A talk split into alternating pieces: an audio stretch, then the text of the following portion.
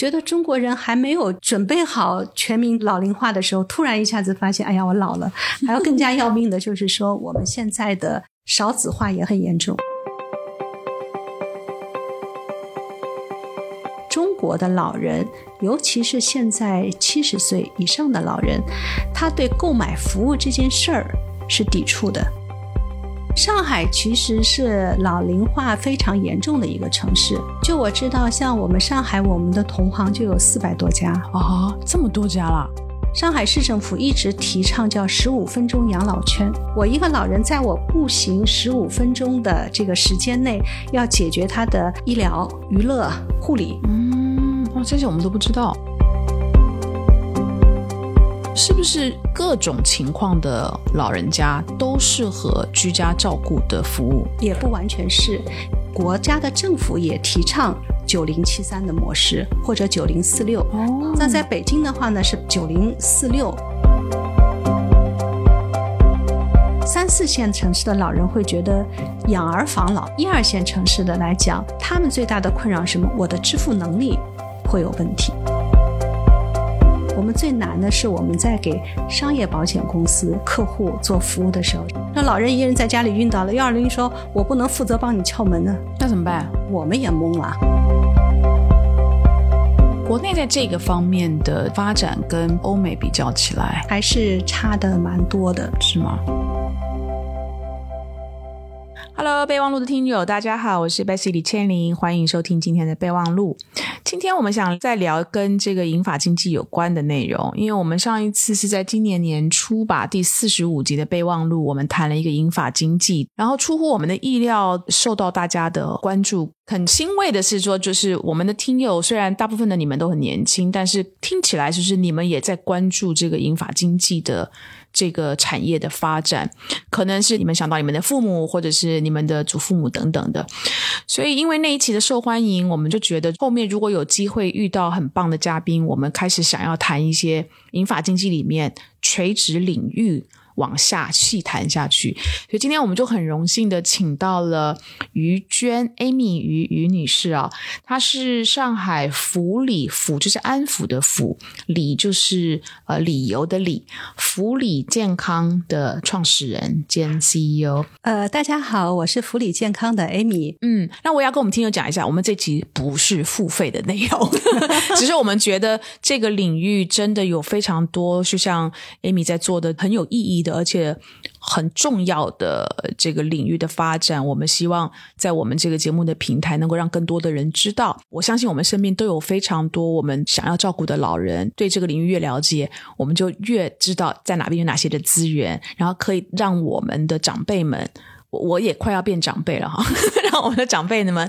的晚年能够得到真的是非常非常棒的照顾。OK，好，Amy，那请你跟我们讲一下你的公司在做的服务。呃，我们公司呃做的内容呢是居家照护服务，就字面上理解的，呃，是在老人在家里，他的身体由于各种的这个疾病啊，或者他因为年纪大了，他生活不方便啊，他需要有一些呃照料类的服务，呃训练类的服务，这些这个呢是我们现在每天在做的。刚才你也介绍了，就是哎，我们福里的这个名字啊，实际上我们这取自于抚慰。理解照护，因为这个福理呢，从上海话来讲，其实它跟护理非常接近，嗯，所以呢就很难念。有很多的呃，这个伙伴们或者是我们的客户都在问，哎，你为什么是取了这个呃福理这个名字？所以一一讲到我们公司的时候，我就喜欢在想，我要告诉他这个公司的名字是怎么来的。嗯，因为其实我们面对的老人，他们的身体的机能实际上是每天都在慢慢慢慢在衰减的。嗯，那么我们做的去照顾他，去帮助他，实际上是一方面是尽可能的维持他这个功能，能帮他 keep 住这个功能，不是呃尽可能的减缓他的这个衰减，对吧？还有一个，他因为他跟治疗不一样，治疗很多的就是说，哎，我会有痊愈的那一天。那么，但老人来讲，他只会呃越来越差。所以呢，我们就想在做整个这个服务的过程当中，还有就是，哎，我要抚慰老人，因为要让他理解。我老了，有很多的病是没有办法治愈的。那么要减缓他们的这个焦虑。另一块呢，我们更要理解他的家人啊。那我的父母。我的爷爷奶奶、外公外婆，如果他们呃趋向到这个衰老的时候，我们怎么能够让他们获得更好的生活品质？其实呃，说照顾老人的话，他也不是很简单的，我替老人把所有的事情都做了就是正确的，就是我们在照顾他们的过程当中，还要尽可能的鼓励。他自己去完成该做的事情。嗯啊，比方来说，我们有时候会看到一些，就是有一些我们俗称脑中风的老人啊，他吃饭的时候或者怎么样，你看他拿那个勺子就是很不稳，但是我们还是要。鼓励他，哎，尽可能的用他自己的方式来去吃饭啊。然后他穿衣服扭那个纽扣啊，那些会很很别扭。但是我们还是要鼓励他去做。为什么？实际上就是让他尽可能的维持、保留他一点点的功能。嗯，还有一个人，我觉得，因为我们服务那么多的老人，其实他有很多老人在年轻的时候是很辉煌的。那么他已经到了我连穿衣服都穿不了、系个鞋带都很困难的时候，其实他心里是。嗯，怎么讲呢？就是我觉得是挺失落的。嗯，那么在这个过程当中，我们照顾陪伴他的这个服务人员，尽可能的鼓励他自己去做。嗯，这个对他们的这个身心还是帮助蛮大的。所以听起来，这个这个老人的居家的照顾，不仅仅是一个在。肢体上，或者说在物理上的协助，甚至还有在心理层面的一种，是非常重要的。这个也是在我们在看我们在给老人做服务的时候，我们会非常的关心他的这个心理状态。呃，其实怎么讲呢？身体跟心理啊，它是会相互叠加的。身心愉悦的时候，他有能够战胜这个病痛的这个勇气跟那个活力。不然的话，他就是越来越。嗯，就是越来越衰减，那就会整个状况就会变得非常差。嗯，那我想先请问，呃，Amy 这边啊，就是说对于老人的照顾，因为中国也慢慢慢慢往这个老龄化的社会在往前发展嘛，所以这个老人的照顾，我相信是分各种不同的分类的，譬如说有养老院啦，然后有什么老人社区啊等等的。那你这个是居家的照顾，所以您当时创业为什么会选择居家照顾？的这一个小类来去深入，因为你做养老院也好，做什么也好，你的容量是有限的。嗯，在上海，大概床位在一千以上的养老院已经不多了。这样的话，你最多只能照顾一千个老人。嗯，所以我们要打开那个围墙。嗯，不是让老人走到一个集中的地方，而是让我们的服务人员走到更多的家庭里面去。啊，这个是我当时说第一个是。选择居家的，还有呢，国家的政府也提倡九零七三的模式，或者九零四六，就是百分之九十的老人在居家的状态下完成他的养老，百分之七是依托社区，百分之三是进到养老院。哦，啊，那在北京的话呢是九零四六。那就是百分之四在养老院，百分之六在社区。那么国家呃为什么也来提倡这个？实际上也是跟中国的这个老龄化越来越严重，咱们也不可能去建那么多的养老院去容纳需要帮助的这个老人。这是一个。还有一个呢，我自己的体会是，养老院再好。对老人来说不是家，我碰到过很多的老人，我就问，哎，我说那这个，呃，有一些有好的养老院，它的条件是非常好的，我说那里也很新啊，呃，也很漂亮啊，环境也很好，那你为什么不愿意就是去那里呢？他又跟我讲，他说你看，呃，这个桌子。啊，我孙子在这儿写过作业，那里的那个那个角角，哎，我儿子小时候不小心的时候碰过头，这样你就会感觉到，哎，他熟悉的那个环境是有他的回忆、有他的爱的地方。嗯那你要把他从那个环境放到另外一个地方去的时候，他的。记忆就没有了，他就会觉得我是在做客，而且老人，嗯，有时候会觉得我进到养老院，我就再也出不来了，我就真的老了，走向这个衰亡了。实际上，他心里面是有一点点。恐惧的，明白。当然，我们知道，就是人走到了越来越年纪越来越大，他可能有各种的状况都会出现。最最幸福的就是说，他是安安静静的过了过的他的余生嘛。但是有很多的老人，他到了老，他一定会有一些病痛，甚至比如说失智的老人啊等等的。所以我想问您呢，就是说，是不是？各种情况的老人家都适合去有这种居家照顾的服务，也不完全是，因为我认为整个养老的过程啊，它是一个动态的。就他可能在身体比较好的时候，他适合在居家；那他有了某些疾病的时候，他会需要到医院去就诊去做一些治疗。然后从医院出来的时候呢，他可能要到康复院。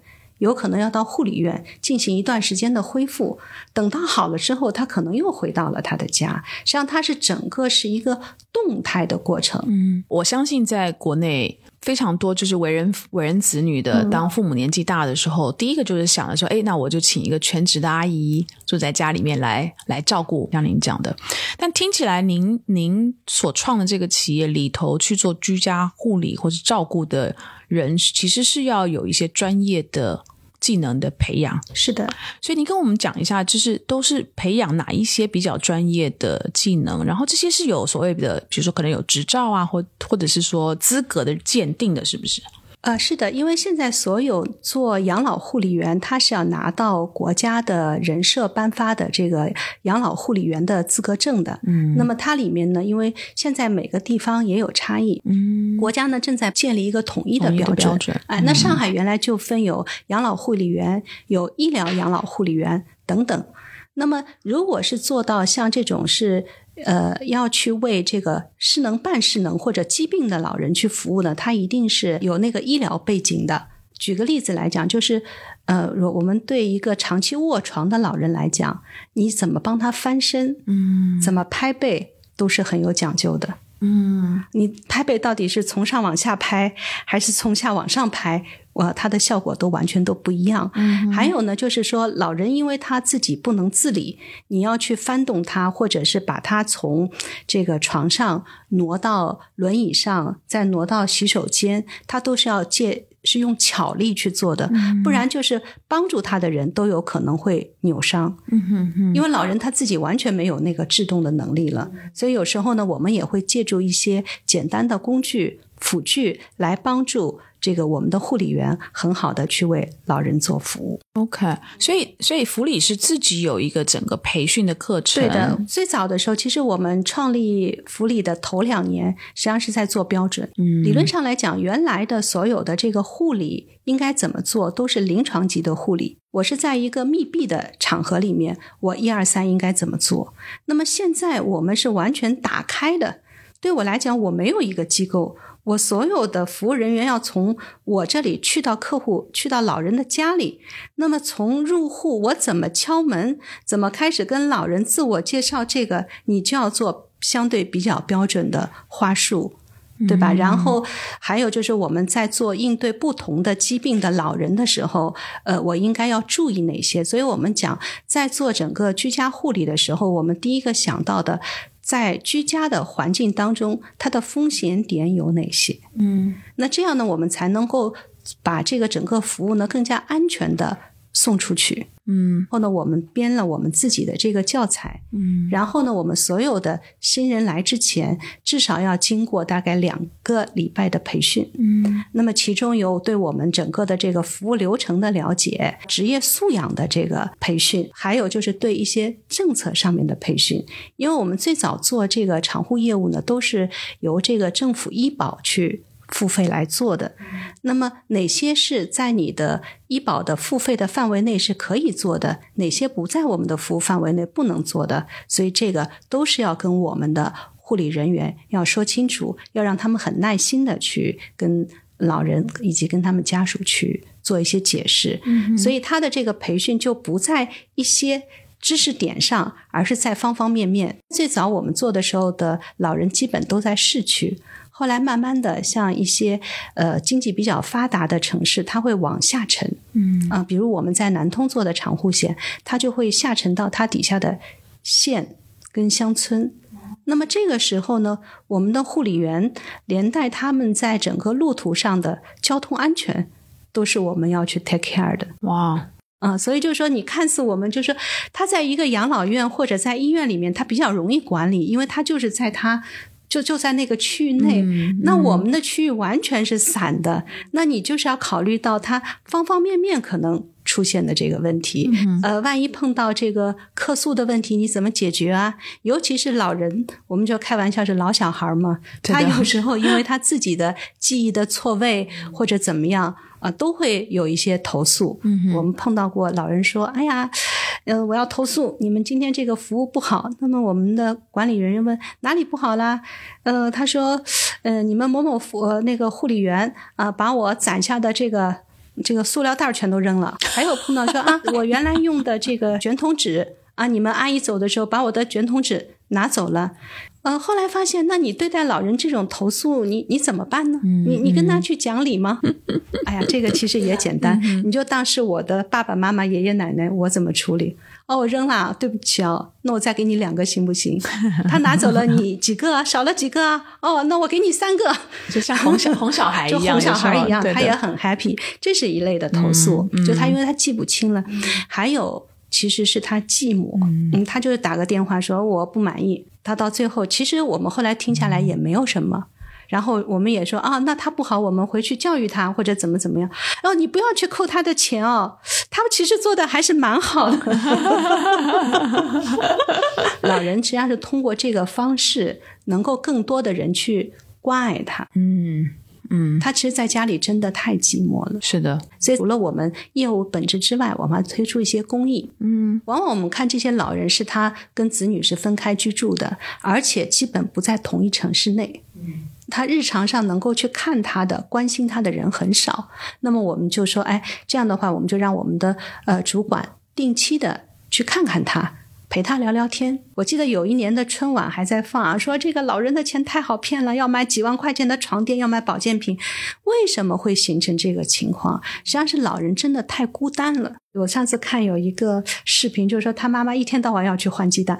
就参加各种活动，人家不是发鸡蛋嘛，哦他就把那个鸡蛋领回家。他儿子说：“你不要再拿回来了，家里的蛋都要坏了。”他说：“我给你钱，怎么怎么样？”他说他妈妈写了保证书，回头该该去领鸡蛋还去领鸡蛋。实际上，我觉得这个就是像这种还是相对比较有活力的老人，他需要有社交。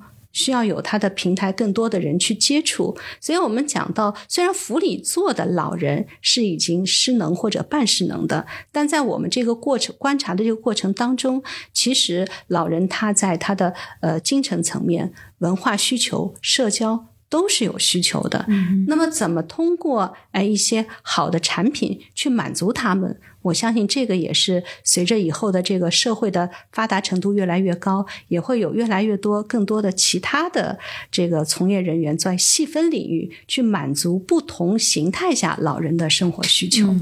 那要做这个护理人员，他需要对他有一些什么之前的资格的要求吗？我们公司呢，其实它整个的服务人员是分成三档。嗯我们有自己的全科医生，他要对老人整个的这个身体的状况、一些疾病有非常清晰的了解。那么在老人需要去就医呀、呃，或者需要看病的时候，给出一个很恰当的一个指引跟协助。还有一块呢是专业的护士，当老人有一些这个呃康复的训练、肢体的训练等等，那么我们的护士会去做。嗯再有一块呢是我们的护理员，他们更多的是贴身的为老人去做一些生活照照料的，比方来说帮老人洗澡啊、剪头发、剪指甲啊、翻身、拍背，就做这些工作。那么在这块里面还是有一些相关的这个技能跟培训在里面的。嗯就我刚才讲，实际上就是说，呃，我们这些护理员他要经过人社的统一的学识，就是教育跟考试，才能拿到这个资格证书的。哦，我我想请问您啊，就是嗯，因为您刚刚讲到福利的照顾老人的这个对象是要不就是呃失失能或者是半失能的状态，他只要是老人家的意识还是清醒的时候，我相信要接受一个。之前没有接触过的陌生人，即使他再有资格，但一个陌生人要入户来帮助、来照顾他的初期，肯定是有一些抗拒的。您有没有遇到过您印象当中这个破冰最艰难的一个例子？然后是你们后来是怎么克服这个？最艰难的例子，其实它不是在我们做的这个长护险业务里面，哦，因为它从老人的角度，它是需要帮助的。嗯、我们最难的是我们在给商业保险公司客户做服务的时候，实际上是我们的服务。刚才讲的，除了老人之外，还有因为疾病短期失能需要照顾的，哦，OK，它是含在这个健康险的产品里面的。那么基于这类的客户，你要拿到的他的信任是最难的。我们碰到最艰难的一次是一个肺癌的病人，嗯，那么我们前期也跟他呃做了很多其他的那个服务，就入户那一刻之前，我们都没有能够踏入他的家门哦啊、我们给根据他的病情做了他的这个康复指导书啊、告诉他你这个肺癌愈后应该怎么做，应该一二三怎么样。保险公司要求我们像他这类的客户呢，我们是要上门可能做六次的服务。那么第一次的时候呢，这个客户是跟我们约在他的小区里，就像我一个陌生人，你怎么能进我的家门？这个客户是这个患者本人还是他的患者家属本人？OK，本人，她是一个五十多岁的女性，嗯因为这个肺癌动了一个手术。我们的这个护士老师是怎么取得她的信任呢？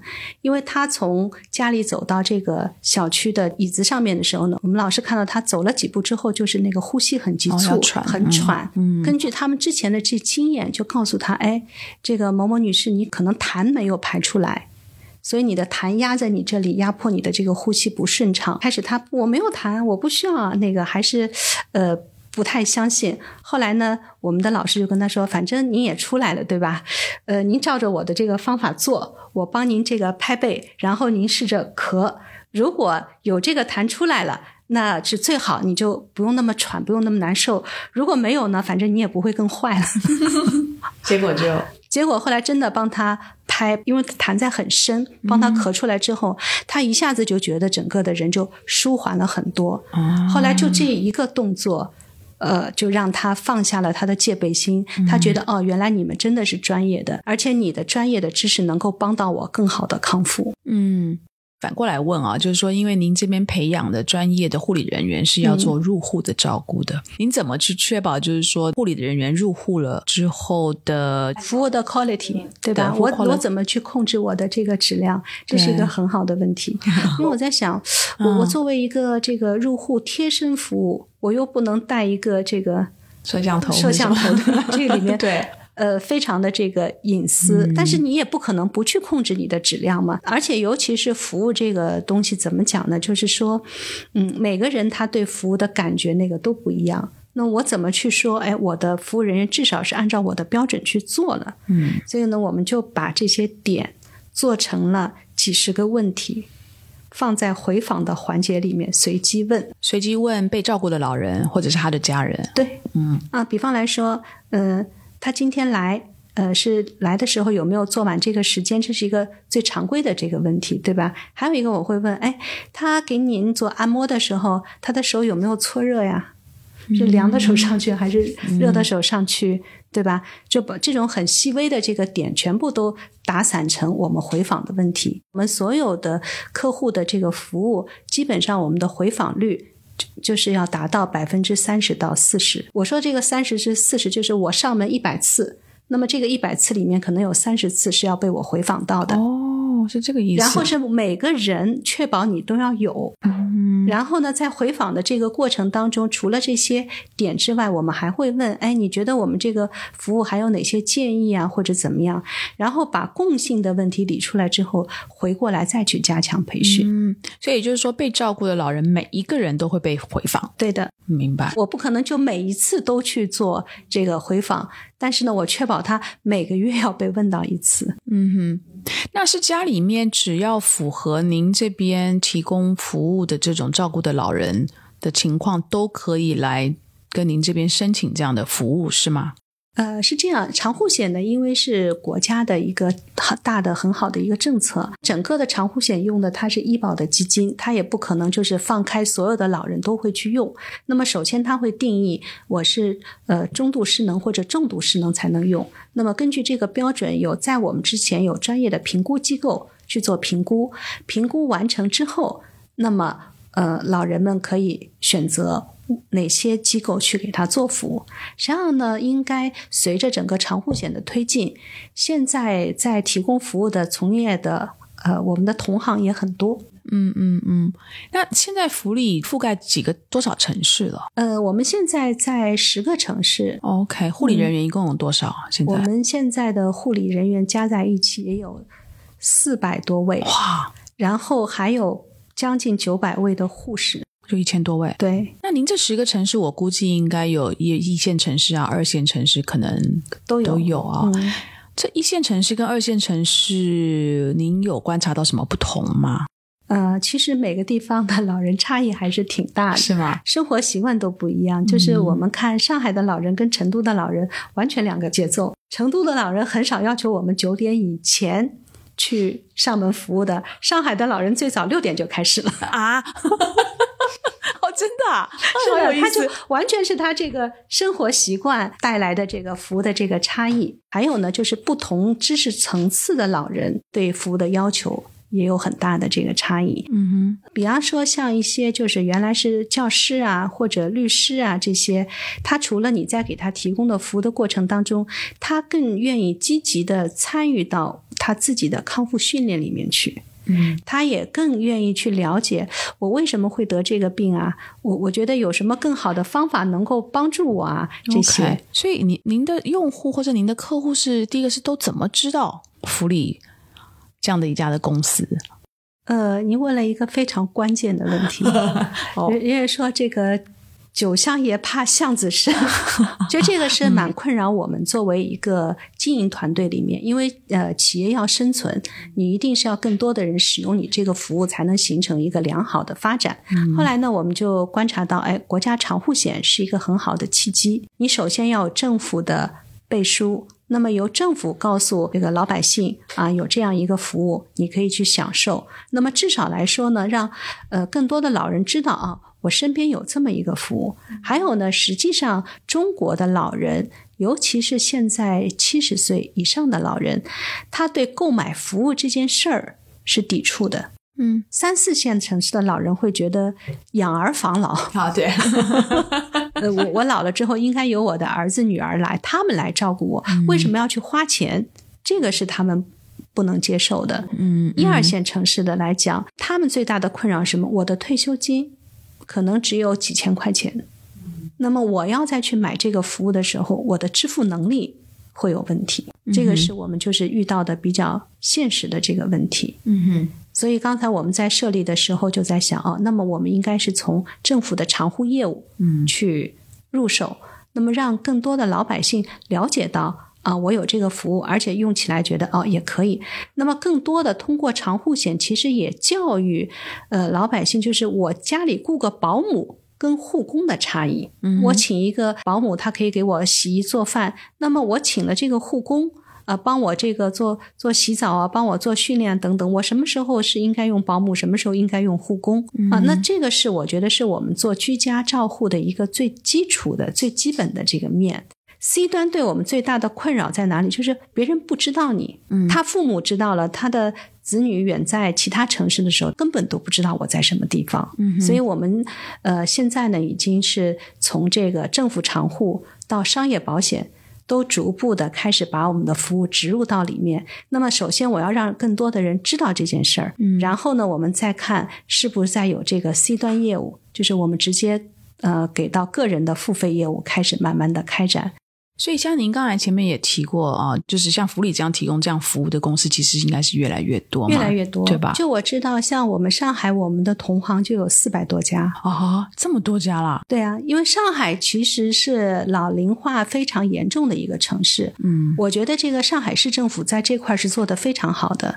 上海市政府一直提倡叫十五分钟养老圈，它是提倡嵌入式的养老、社区养老。我一个老人在我步行十五分钟的这个时间内，要解决他的呃医疗、娱乐、护理，所有的都要在他这个十五分钟内全部都解决。哇，所以他每一个社区都会有一家护理站，至少一家为老服务中心，这个是标准的。嗯，哇，这些我们都不知道，刚开始从失能，后来呢又做这个认知症友好社区，还有一些社区里面呢，它针对这个有认知障碍的老人提供一些呃早筛，就是早期的筛查，然后干预、预防等等，都做的都蛮好的。嗯，所以上海应该算是走在比较前面的非，常前面，而且我知道是上海是在今年还出了养老服务条例，养老服务条例，对，嗯但这个是上海地方性的养老的服务条例，它里面提到了这个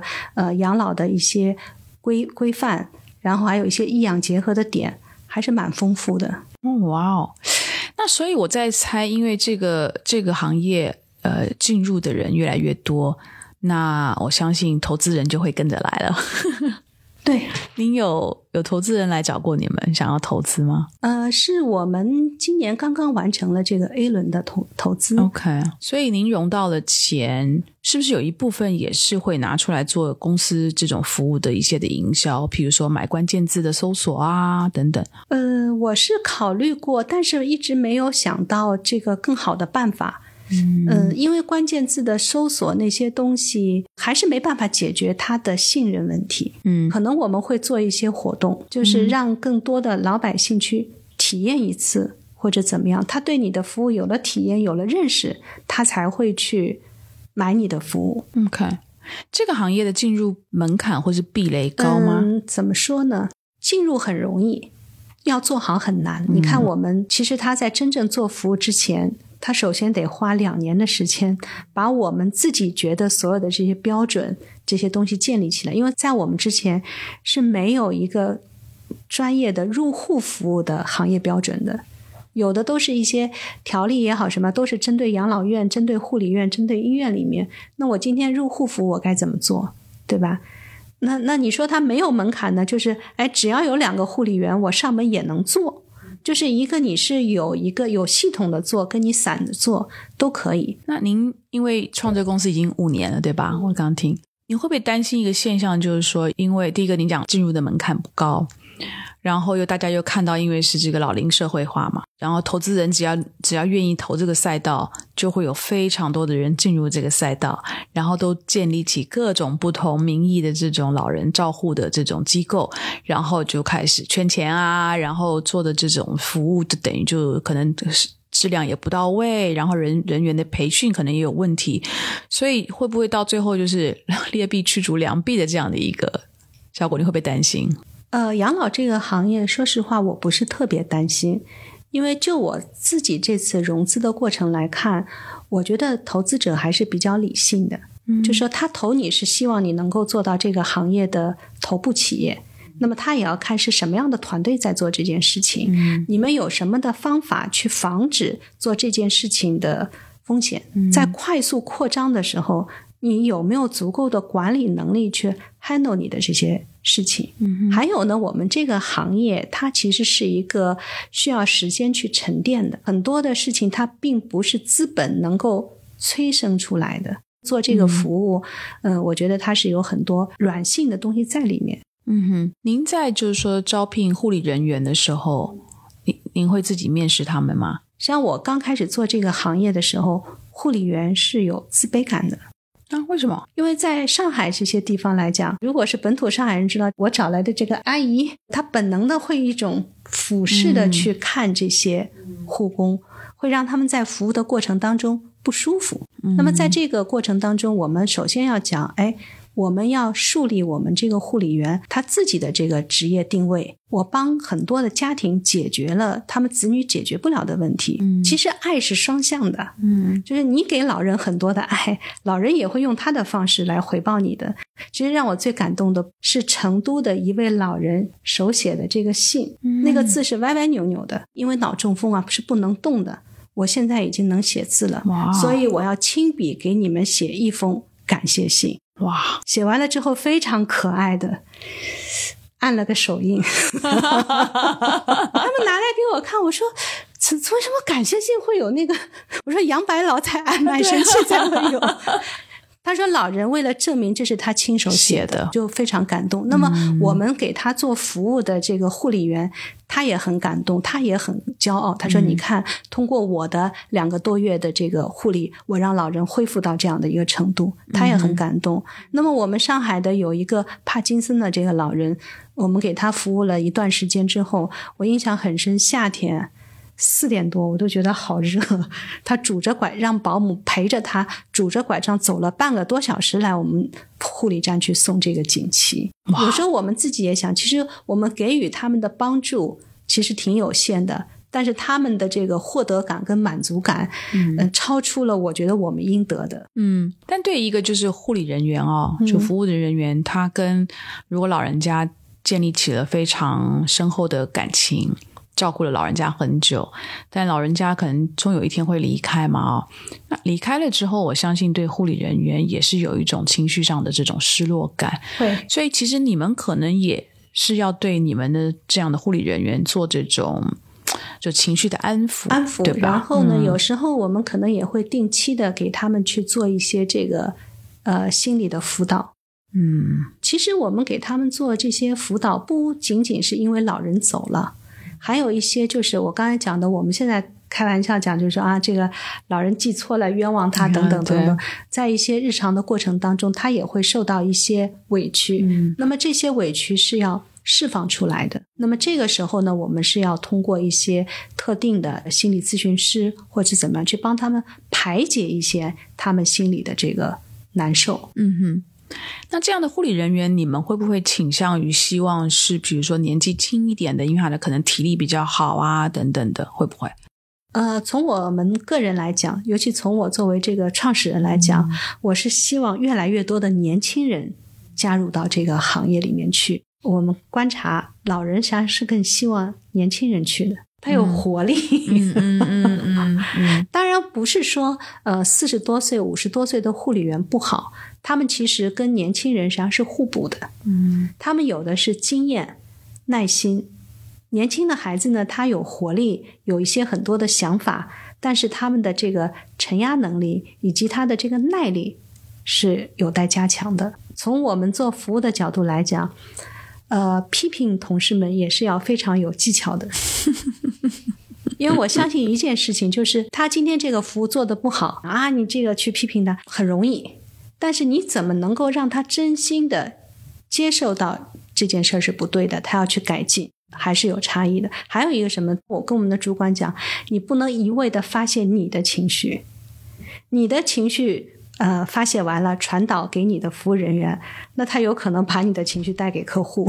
嗯。这个是非常要命的一件事情，所以这个也是蛮考究我们整个的服务管理体系，你怎么去优化它，对吧？我们培训到底是怎么，我怎么给他舒压？那么他碰到他问题的时候，我怎么用正确的方式指出，并且让他改进的？嗯哼，这个培训的系统体系以及标准是福里的核心竞争力吗？我觉得是的。如果今天同样的呃这个投资人建了福里，跟建了另外一家 B 公司，您会怎么跟投资人说福里的核心竞争力到底跟别家的差异在什么地方？你说有，跟你实际最后展现出来的结果是不一样的。嗯因为咱们这个行业里面，整个来讲是一个劳动密集型的行业。嗯那么你说，哎，我我刚才说我有选人、育人、留人，我整个的这套机制在，最终它体现在什么地方？是体现在你的员工的流动率上，就是整个服务行业人才是最宝贵的，越多的时间久的人能够留在这个公司，他愿意留下来，那就证明你的这套体系是成功的。如果你的人一直在换的，一直在流动的，那么就证明你虽然说有，但是你执行不到位。嗯。而且，如果当他们面临到别的公司用，比如说更高的薪水来挖，也挖不动的时候，对的，那个就是你的核心竞争力，嗯，我的企业的稳定性，证明了我能够留住更多的人，我的服务体系也才能稳定。因为你不能想象一个完全由人去执行的公司，它一直在换新人，嗯哼哼，它的 quality 一定会打折。是国内在这个方面的这这个发展，跟比如说欧美比较起来，嗯，还是差的蛮多的。是吗我？我觉得中国人还没有准备好全民就是老龄化的时候，突然一下子发现，哎呀，我老了。还有更加要命的就是说，我们现在的少子化也很很严重，嗯我们的这个年龄的这个断层一下子就断下来了，他没有准备好。嗯、从行业、从市场的人员的储备、知识的储备是远远不够的。嗯嗯，我我之前看过一些报道啊，就是因为日本的这个老龄化社会是很早就开始发生的。那所以日本已经 有一些的服务是用机器人来代替，但我刚才听您跟我们描绘了这么多的这个服务的方式啊，这个产业其实很难用机器人来去做一些替代，对吗？我觉得就是 AR 也好，机器人也好，它其实更多的是加强我的效率。实际上应该讲是给护理人员提供工具。我原来比方说是两个人一组的，那现在我可以一个人带着一个机器人去做，做一些非常那个很机械的这个事情。我觉得是可以的，嗯哼，啊、但是在这个之前，我觉得我们自己先要想明白你应该做什么。首先是人想明白了，你的系统才能想明白。还有一些辅助的一些设施是挺好的。我记得，呃，那个时候我看过一些像智能药盒啊，嗯，还有一些这这个动态的血压啊，或者是生命体征的这个监测仪。但其实我觉得这个不是给老人用的，也不是给家属用的，是给真正照顾他的人用的。我就有时候开玩笑，他说、啊我给他一个老人的智能药盒就可以了。我说你忘了一件事儿。老人有时候拿着这个药，他都不一定放嘴里，他走一圈，他放口袋里了。对忘了，我们是遇到过那个血糖高的这个老人，他应该吃降糖药。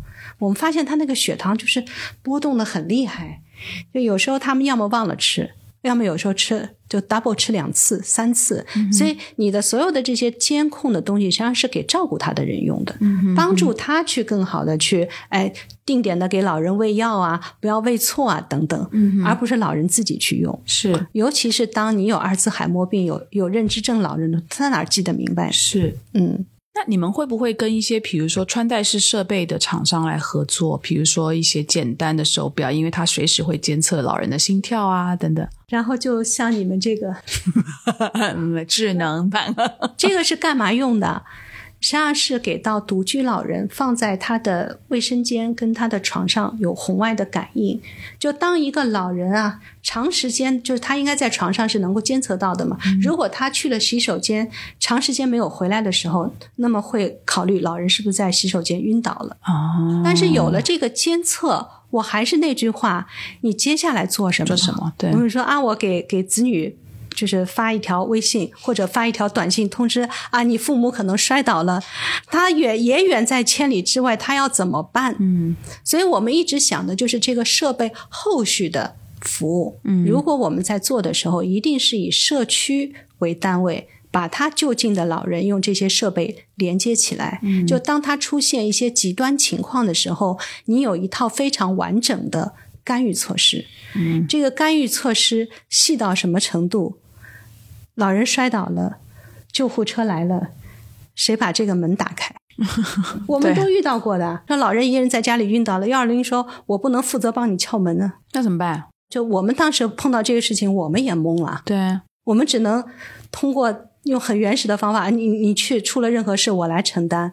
但当你一旦遇到这个事情的时候，你知道就是没有那么简单。所以我们在做这些时候，我们会跟他当地居委会达成一致，就是说碰到这类情况，你要签知情书，同意我。破门而入，不然的话，有很多就是说，为什么救了老人会发生这样那样那样的情况？到最后还有可能家属说：“我这个锁坏了，你得帮我修锁。”嗯就是先把丑话讲在前面就对了。对的，这个就是一定是说你真正在做了很多的服务，你踩了雷之后，你才知道哦，这个事情我怎么能够合法、合规、合情的把所有的这个服务送出去。嗯哼，那我估计您呃在创业之初，还有这么五年来，一定有不断的在参考一些国外的这个行业的发展。您看过的最好的把就是机器与人结合起来的服务的案例或者是设计是什么？其实还是在日本，我觉得日本的它的这个精细化的这个服务是非常好的。嗯包括他们说原来就是给老人的那个喂饭的那个机器，最早的时候它就是等于是设定那个分钟每三十秒喂一下。那个现在他会去观察这个老人吞咽的这个动作，根据他的吞咽的这个动作去调整他这个喂饭的这个频次跟这个频率。哦，哇哦，OK，啊，所以我觉得他们还是在这个人性化方面还是做的比较比较好的是啊。但能做这么好，我相信还是跟他人在喂饭的时候发现不同的老人的那个情况，然后他才能改善机器的这个送达。是。嗯，那福利呃未来的这个发展的规划未来的发展呢，我觉得可能我们会分两个维度，嗯一个呢，我们会从专病的角度。其实现在国内在居家护理照护这块还是空白点还是非常多。嗯，就是因为我的褥疮，就是老人长久的你在不同的地方，它的差异也会不一样。北方的褥疮，因为它本身空气就比较干燥，你你怎么去做？南方像上海这种就比较湿的情况下，你应该怎么做？我们讲就是你的这个症状对应它的诊断跟护理措施，现在是没有体系的，嗯完全没有。所以我们会从每一个这种细节细分领域再去会延展。这个我刚才讲只是一个很小的一个点。那么老人常有的这个疾病，比方说中风，那么他中风了以后，六个月是他的这个康复的黄金期。我应该做哪些的康复训练、护理措施，能够帮他尽快的这个康复？包括像帕金森这种神经性的退行性的这个疾病、啊，怎么能够在家里得到一个恰当的护理？这个都是我们接下去要去做的。还有一块呢是。嗯，我觉得，嗯，非常沉重的一个话题，但是我们肯定会去做的，就是他的安宁照护。嗯因为很多老人最后走得很痛苦。现在也会有一些叫临终关怀，它会有一些这个机构啊，怎么呃等等。嗯，但是我觉得更多的老人，嗯，是愿意在家里，在家里在他一个熟悉的环境里面，就是呃离开的。嗯嗯，那么，但是这个安宁照护跟舒缓疗法，实际上不是我们呃一个护理做护理的呃机构单方面能够完成的，它是需要结合临床，结合相关的医生，给予他一些舒缓的治疗的方法。然后呢，我们在医生的这个指导下，让他怎么呃不是那么疼痛啊，或者他的这个呼吸能够更顺畅啊，等等啊，它是另外一个呃，也是一个蛮科学的这个体系。其实像这个体系，在美国。呃，在一些发达地区也已经有了很成熟的这个服务标准。那么我们可能接下来会学习国外的先进经验，然后结合中国的本土化的一些理念落到实处。嗯哼，我最后问您一个问题啊，就是我看您的资历，我很好奇您是怎么会想到要创福利这样的一家公司啊？呃，这个可能跟我个人的经历有关系，嗯 因为我从小呢是爷爷奶奶带大的，所以我天然跟老人呢有一种亲近感。嗯就还剩我父母，他们身体还不错啊。实际上我是真的是经历了老人最后的这个生老病死，嗯那么感触最深的，实际上是因为我是跟我的祖母的感情是最好的。嗯他最后那一段时间，我我一直就在想，好像没有没有一个机构能够以这个老人的需求为这个原点去帮他去组织。就我刚才讲的，他是该送医院，还是该在养老院，还是在哪里？没没没有任何的这个服务在里面，那么家属就会很辛苦。